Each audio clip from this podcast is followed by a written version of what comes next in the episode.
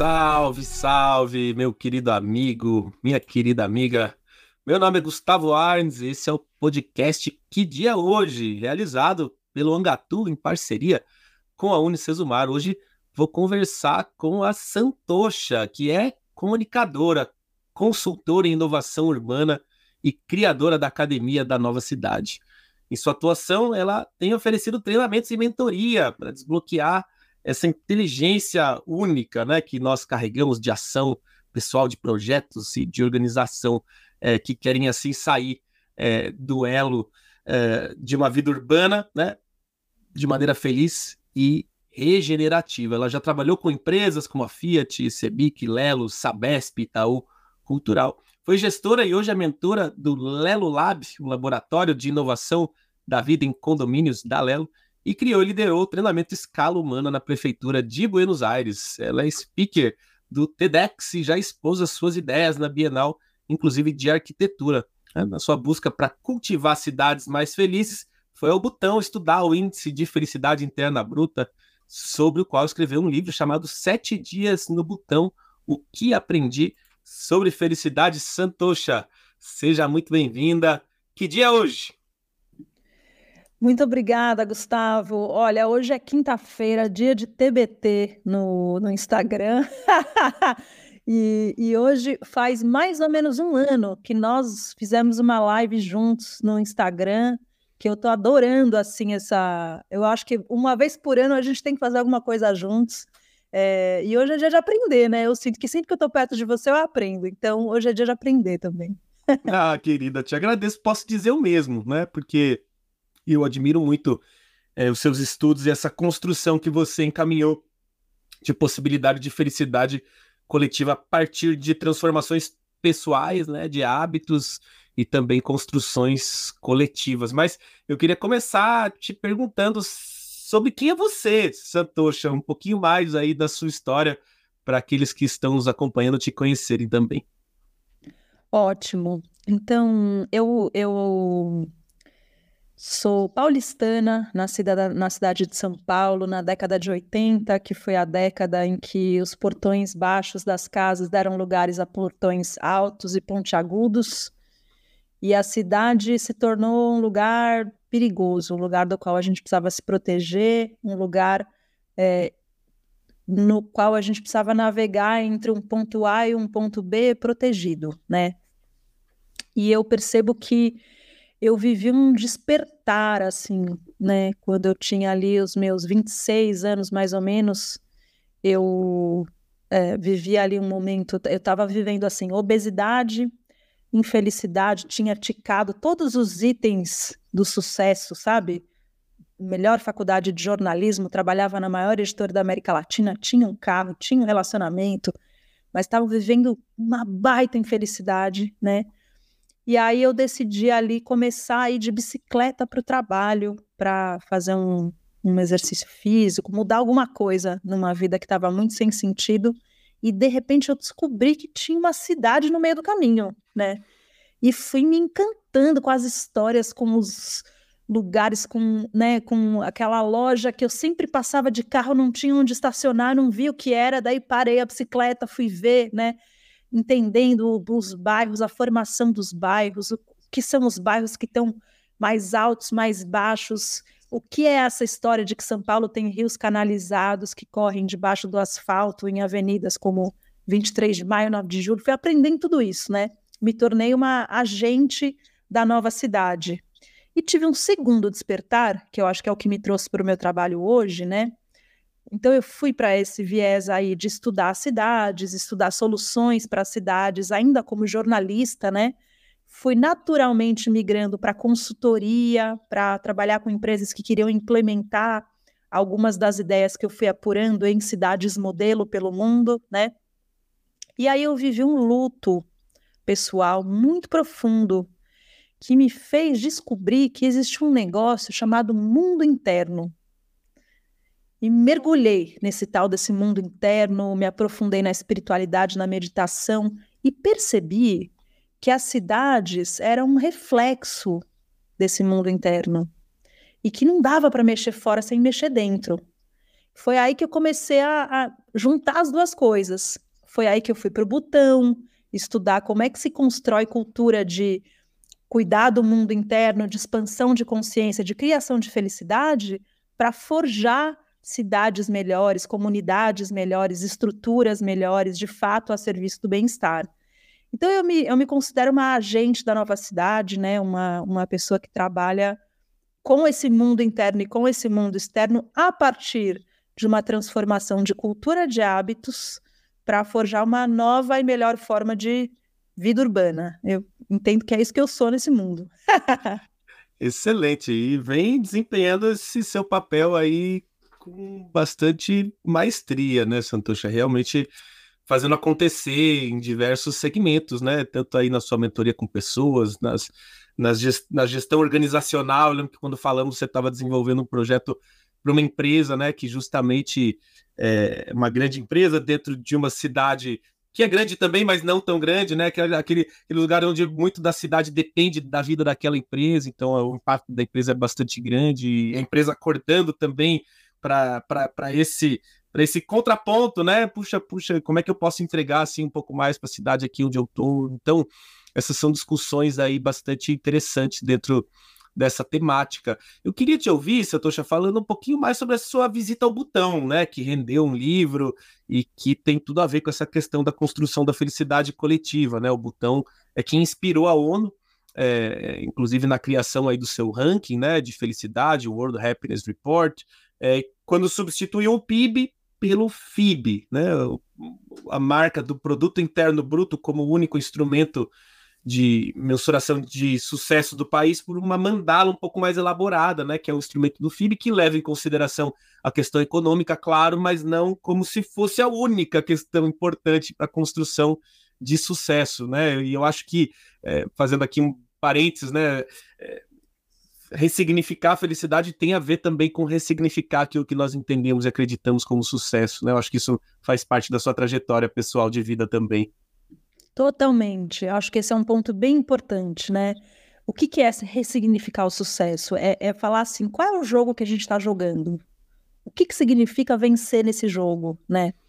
É, porque quando eu ouvi falar dessa história de índice da felicidade interna bruta, que eu acho que eles foram geniais de dar esse nome, porque é um nome que você automaticamente meio que já entende do que eles estão falando né? Uau, FIB, já dá uma coisa assim, uau, pera, mas como é que funciona isso, né?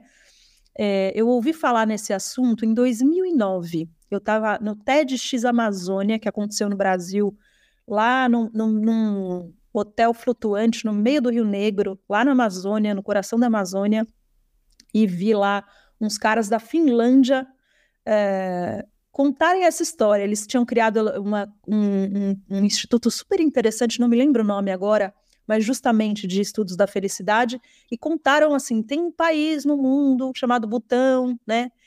E ali em 2009 eu falei, cara, eu preciso conhecer esse lugar, né? Eu preciso ir para lá, né? Isso ficou plantado no meu coração. Aquele, esse trabalho com a cidade estava começando a abrir na minha vida.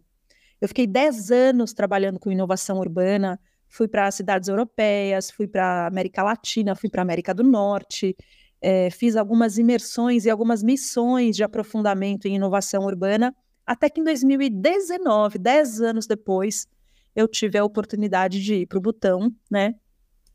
E eu fiquei muito tocada com as coisas que eu aprendi lá, né? Essas coi coisas muito simples e, e entendo que revolucionárias, né? Acho que a primeira coisa é que o Butão é um país de povos originários. É um país que nunca foi colonizado e nunca entrou em guerra. Então é como se o Brasil fosse um país indígena, né?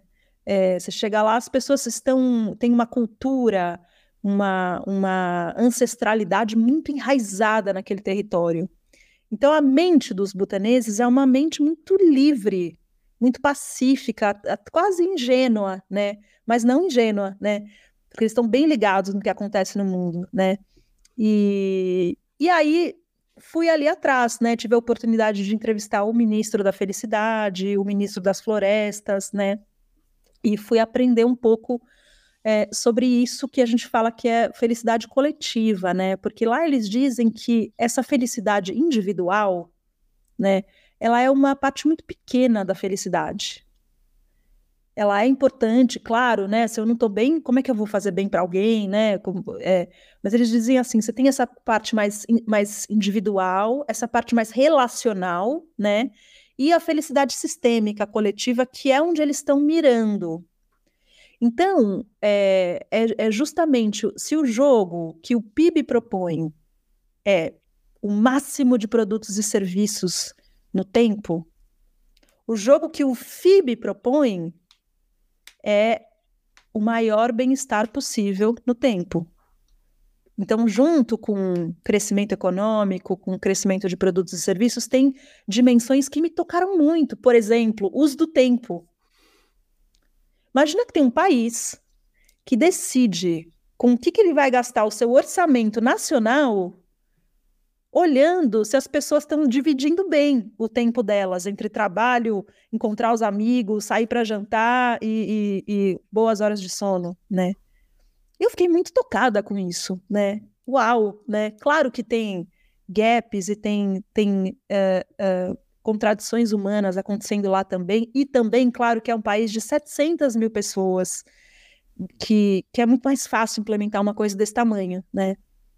Mas eu acho que eles foram gênios quando eles disseram assim: essa régua que está todo mundo no mundo usando para dizer se está indo bem ou está indo mal, não está condizendo com a realidade. Porque eu olho, o ministro da Felicidade me disse isso. Eu olho para um país com alto PIB e vejo as pessoas dormindo mal, tendo ansiedade, tendo depressão, não conseguindo sustentar casamentos no longo prazo, né? E etc, etc, né? Então não é possível que esse seja o jogo. Esse jogo, ele não tá, é um jogo muito mais do sofrimento do que da alegria. Ele não tá nos levando para um bom lugar. A gente precisa de uma outra régua. E imediatamente ao ouvir isso, talvez quem esteja nos ouvindo sinta isso também. A gente imediatamente já para e pensa: puxa vida, aqui na minha vida pessoal, né? O que, que eu estou usando de régua para pensar se eu estou indo bem ou indo mal, né? Eu acho que isso é de um valor, assim, gigantesco, né? Não sei muito se é por aí que você gostaria que eu fosse com a, com a minha fala. Acho que eu vou deixar você ir é, perguntando para eu ir, tipo, porque eu, eu, assim, quando eu falo do botão, Gustavo, é, alguém tem que falar, apertar pause, assim, porque eu sou muito apaixonada por esse lugar, assim. Pode continuar, tá ótimo, tá muito tá. bom. Acho que essa reflexão sobre a régua que nós utilizamos para dizer se esse é o caminho certo, não é, se tá dando certo, não, se tá sendo bom, ou ruim, enfim, é, se tô tendo sucesso ou não, né? Para a maioria das pessoas, essa régua também é muitas vezes unicamente financeira, né? E não que o financeiro não seja importante, ele é, para o botão também é. Dentro do FIB Sim. tem o aspecto econômico para todos nós, precisa ter, mas se esse for o único mensurador de sucesso, nós vamos chegar nesse lugar de adoecimento, de esgotamento, de burnout, de crise de pânico, de depressão, que é o que nós estamos construindo tanto individualmente quanto coletivamente, né? As nossas crianças estão adoecidas também nesse sentido. Então essa transformação cultural, né? Inclusive que faz o botão ao olhar para esses outros elementos que são importantes, né? Gerenciamento de tempo. Eu lembro de ver uma definição, não vou lembrar exatamente quem, assim, o empresário que dizia assim: para mim sucesso também é ter tempo livre para fazer uhum. as coisas que eu amo fazer. Então, a gestão de tempo também está no indicador dele de, de mensuração de sucesso. E acho que essa tua chamada para reflexão individual é muito importante, que senão a gente fica culpando o coletivo. Ah, mas o trabalho é Exato. é assim, mas o não sei o que é assado, mas o trânsito. Ah, mas. É, e as escolhas que estão nas nossas mãos, né? Que existem também. Mas eu quero te ouvir mais falando do botão, que eu tô. Pois é, adorando. é. Você está falando isso, eu estou me lembrando aqui, né, que o primeiro lugar para onde eu fui quando eu comecei a minha jornada de investigadora de inovação da vida urbana foi Copenhague, na Dinamarca. E já vou fazer o link com o botão, né? Porque Copenhague é onde, é onde mora, onde vive um cara muito interessante chamado Jan Gehl, que criou um conceito que é cidades para pessoas. Falando assim, né? A cidade é o habitat que os humanos inventaram. Cada espécie do planeta tem um conjunto de hábitos específicos. As formigas fazem formigueiro, as borboletas polinizam flores, é, assim como os humanos têm também um conjunto de hábitos. Só que nós temos um poder de escolha e de plasticidade muito grande.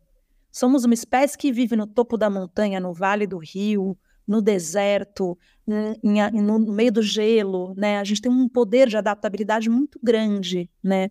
É, então, a, o Yangel dizia assim, né? Quando a gente pensa em cidades, a gente tem que pensar qual é o habitat bom para esse bicho, homem, viver a sua plenitude. Que para que, que a gente criou cidades? Para a gente cuidar da nossa sobrevivência, da, né, do, do básico das nossas relações, para a gente poder se dedicar às coisas da alma, à criação de cultura, à evolução espiritual, é, a conexões mais profundas, aí cada um na sua história, as artes, a engenharia, o que quer que seja, né? Mas a gente criou cidades para isso. Só que esse projeto Cidades teve um erro de execução, como se a gente tivesse se esquecido para que, que ele foi criado. E eu vejo o Butão como um lugar que tem antídotos muito poderosos e importantes para ajustar esse projeto humano chamado cidades, né? Justamente porque é, talvez por essa qualidade, né, de ser um país de povos originários, talvez por ter sido um país que durante muito tempo da sua história ficou isolado, por ser um país em que 80% das pessoas meditam, né? E por outros motivos também, né? ele é um país que tem valores humanos muito fortemente é, enraizados e norteando as escolhas e as decisões, né? Então, para você ter uma ideia, uh, quando eu conversei ali com o ministro da Felicidade, eu perguntei para ele assim, né?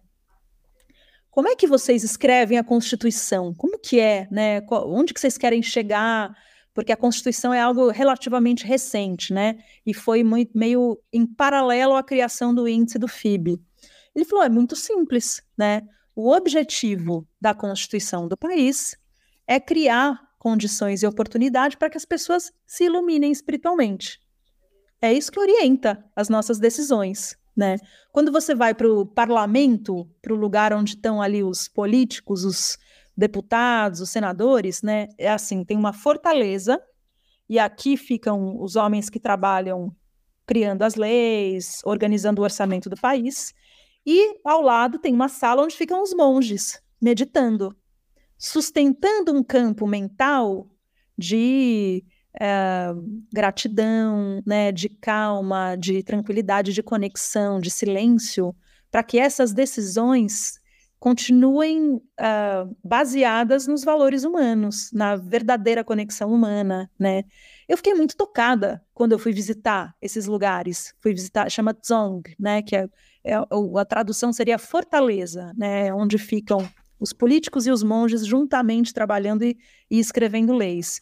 E eu fiquei muito tocada também com o quanto é, eles uh, dialogam com o resto do mundo é, então, por exemplo, eles entendem que uma parte muito importante da felicidade é a preservação da floresta, é a preservação de todas as espécies, porque eles entendem que felicidade coletiva não é só coletiva para a humanidade, é para todos os seres sencientes, todos os seres vivos, né? Então, tem uma imagem ali é, num dos, numa, num dos uh, museus ali do Butão, que é uma pintura de um parlamento com pessoas e animais sentados nas cadeiras, com igual poder de fala, né? Eu fiquei muito tocada com essa imagem, né? Então, eles entendem que a floresta é uma parte muito importante da, da construção de felicidade coletiva, né? Mas como é que preserva a floresta? Como é que garante que ela continua sendo preservada num momento em que o país está se abrindo, se abrindo para o turismo, se abrindo inclusive para o turismo de pessoas que vão lá estudar o FIB, né? Então, eles criaram um mecanismo como se fosse uma bolsa de valores de investimentos global que recebe aportes do mundo inteiro para investir na manutenção das florestas de lá. Entendendo que é o único país do mundo com pegada de carbono negativa, né? Que absorve mais do que emite, porque 70% do território é floresta nativa, né? Então é uma visão assim, é, é, eu, eu, assim, para mim, o fato de existir um país no planeta Terra em 2023 que tem esse tipo de conduta, que quando começou a pandemia da Covid, por exemplo, né, além de todos os protocolos de segurança, a, a, o governo do Butão investiu em, pro, em pro, promoção de saúde Não só em conter a doença, mas aumentar a imunidade das pessoas, distribuir vitaminas, criar meditações do Buda da medicina, aumentar a vibração, né? Foi o país mais resiliente, que mais rápido vacinou pessoas no começo da pandemia, né? Isso é uma coisa que foi pouco noticiada, né? Por quê? Por causa dos valores humanos, na frente de qualquer outra coisa, né? Então eu digo isso, assim, o fato deles existirem nesse momento da história do mundo, estarem lá dando esse exemplo de, de jogar esse jogo, o jogo do FIB, me toca muito, assim. Eu acho que a gente tem muito que aprender com eles, né? É incrível como são raízes tão ancestrais, né? Mas ao mesmo tempo são aquilo que existe de vanguarda, né? O único país do mundo com a pegada de carbono negativa. É realmente incrível, né? Esse, essa é a nossa agenda global, é esse lugar que a gente quer ir, né? E de certa forma eu, eu fico assim bastante entusiasmado com esse, com esse momento que nós vivemos, assim, onde a ciência vem encontrando uma convergência com esses saberes realmente ancestrais, né? Das diversas, das diversas regiões geográficas, das diversas correntes espirituais, né? Existentes. Então, muito bacana. E Satoshi, eu queria te ouvir também, você já fez um paralelo, né, quando você falou ali da, da Dinamarca, mas eu sei que você teve, assim, em diversos outros países, é, estudando esse tema da felicidade nas cidades, né, e como é que as cidades podem ser esse ambiente de fomento ao desenvolvimento individual. Hoje, quando né, a ciência entende esse espaço da felicidade coletiva como tão importante, você trouxe mais esse paralelo aí, né, do, do botão, entendendo que a felicidade individual tem seu valor, mas é pequena, né? Para a ciência, a compreensão de que tem um teto muito baixo na nossa felicidade individual. Então, nós temos que dar esse passo de construção de felicidade coletiva, ao mesmo tempo que a gente tem que assumir a nossa autorresponsabilidade, né? Então, cabe às empresas, às escolas, às organizações, ao governo é, criar as condições necessárias, importantes para que o indivíduo possa é, florescer individualmente, né? Então a gente tem essa via de mão dupla. E eu sei que você visitou tantos lugares aí, eu queria te ouvir um pouquinho é, falando sobre isso. Eu vejo assim, Gustavo, que todos os projetos de inovação que eu vi para cidades, seja a forma como a cidade de São Francisco encontrou uma maneira de é, criou lá o Zero Waste, né? Zero Waste, que é lixo zero, né? Então, criaram um sistema em que as pessoas compostam lixo na casa delas, entregam os recicláveis no centro de triagem de recicláveis do seu bairro. O que vai para aterro sanitário é quase nada mesmo, assim, né? Então, desde isso, passando por como a cidade de Paris purificou o Rio Sena, que era muito mais poluído do que o Tietê, e criou um lugar chamado Museu do Esgoto, para contar a história de como o esgoto foi purificado, e é um museu que está dentro das tubulações do esgoto. Você anda no meio do esgoto sem ter cheiro ruim, e isso transforma a sua visão sobre onde o Rio Tietê, o Rio Pinheiros, no caso de quem é de São Paulo, podem chegar, né? É, todos os projetos que eu pude conhecer nessa jornada pesquisando inovação urbana têm três coisas em comum. A mudança na percepção então, aqui no caso de São Francisco, o lixo passou a ser percebido como recurso. No caso de Paris, do Rio, né, o rio voltou a ser visto como um rio e não mais como um grande esgoto a céu aberto. Né? Percepção.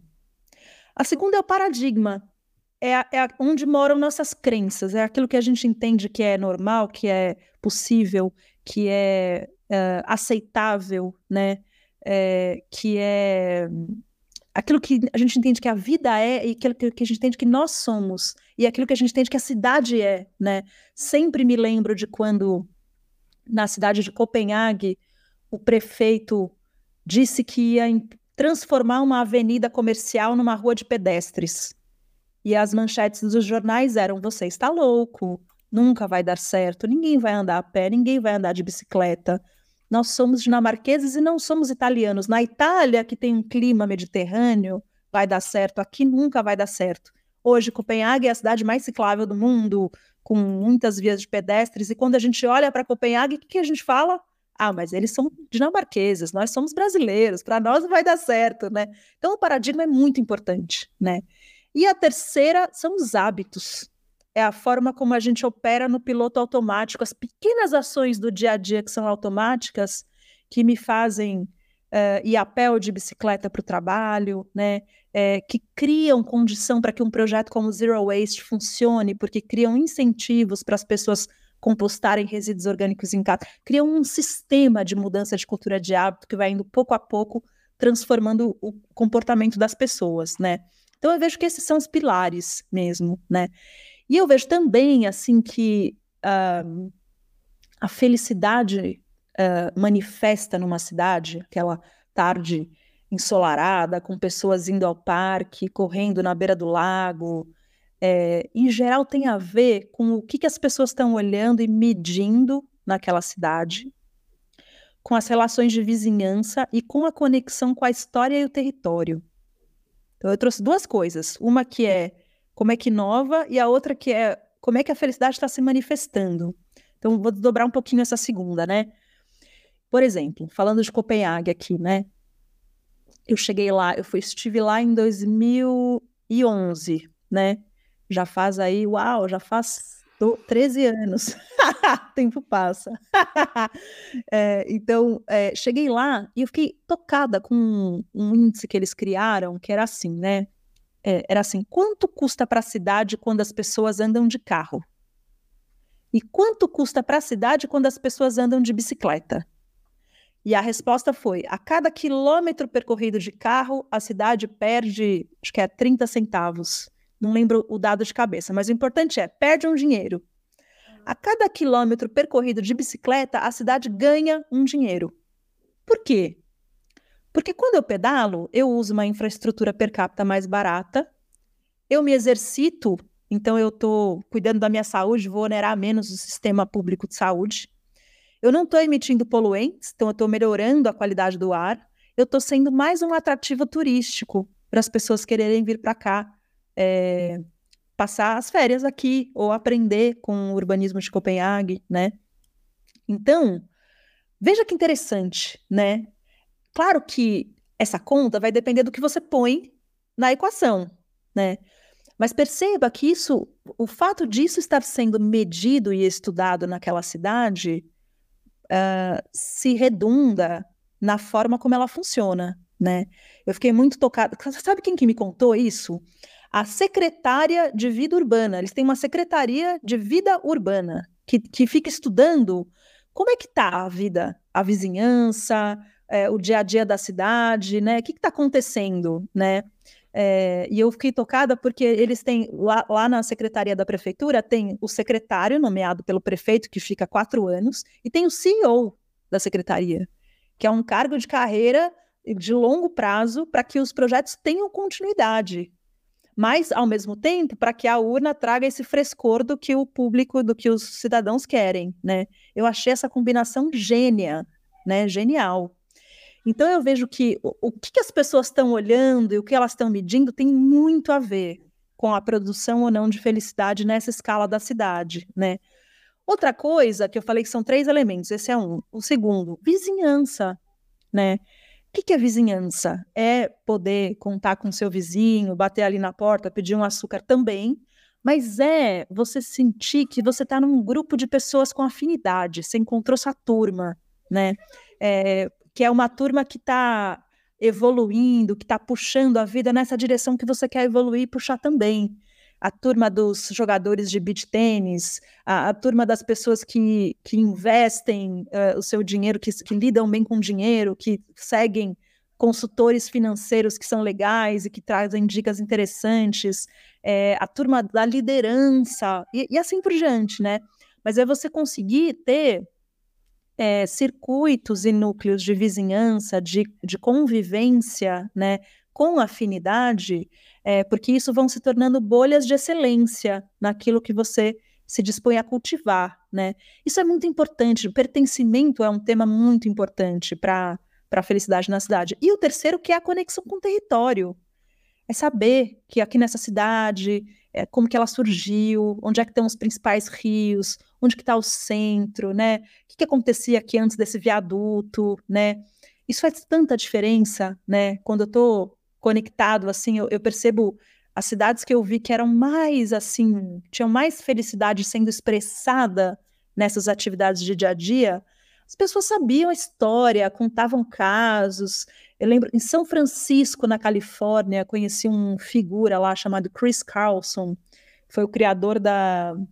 Uh, não lembro como é que chama o movimento em inglês, mas um movimento que as pessoas iam pedalar toda sexta, última sexta-feira do mês, tomavam as ruas pedalando pela cidade. Ele conhecia todas as histórias de São Francisco, a época que queriam construir viadutos e as pessoas conduziram o urbanismo da cidade de uma outra forma, levava, né, ó, aqui nesse lugar teve um terremoto, caiu um viaduto, ficou um vazio urbano, isso aqui virou a maior horta urbana dos Estados Unidos, né?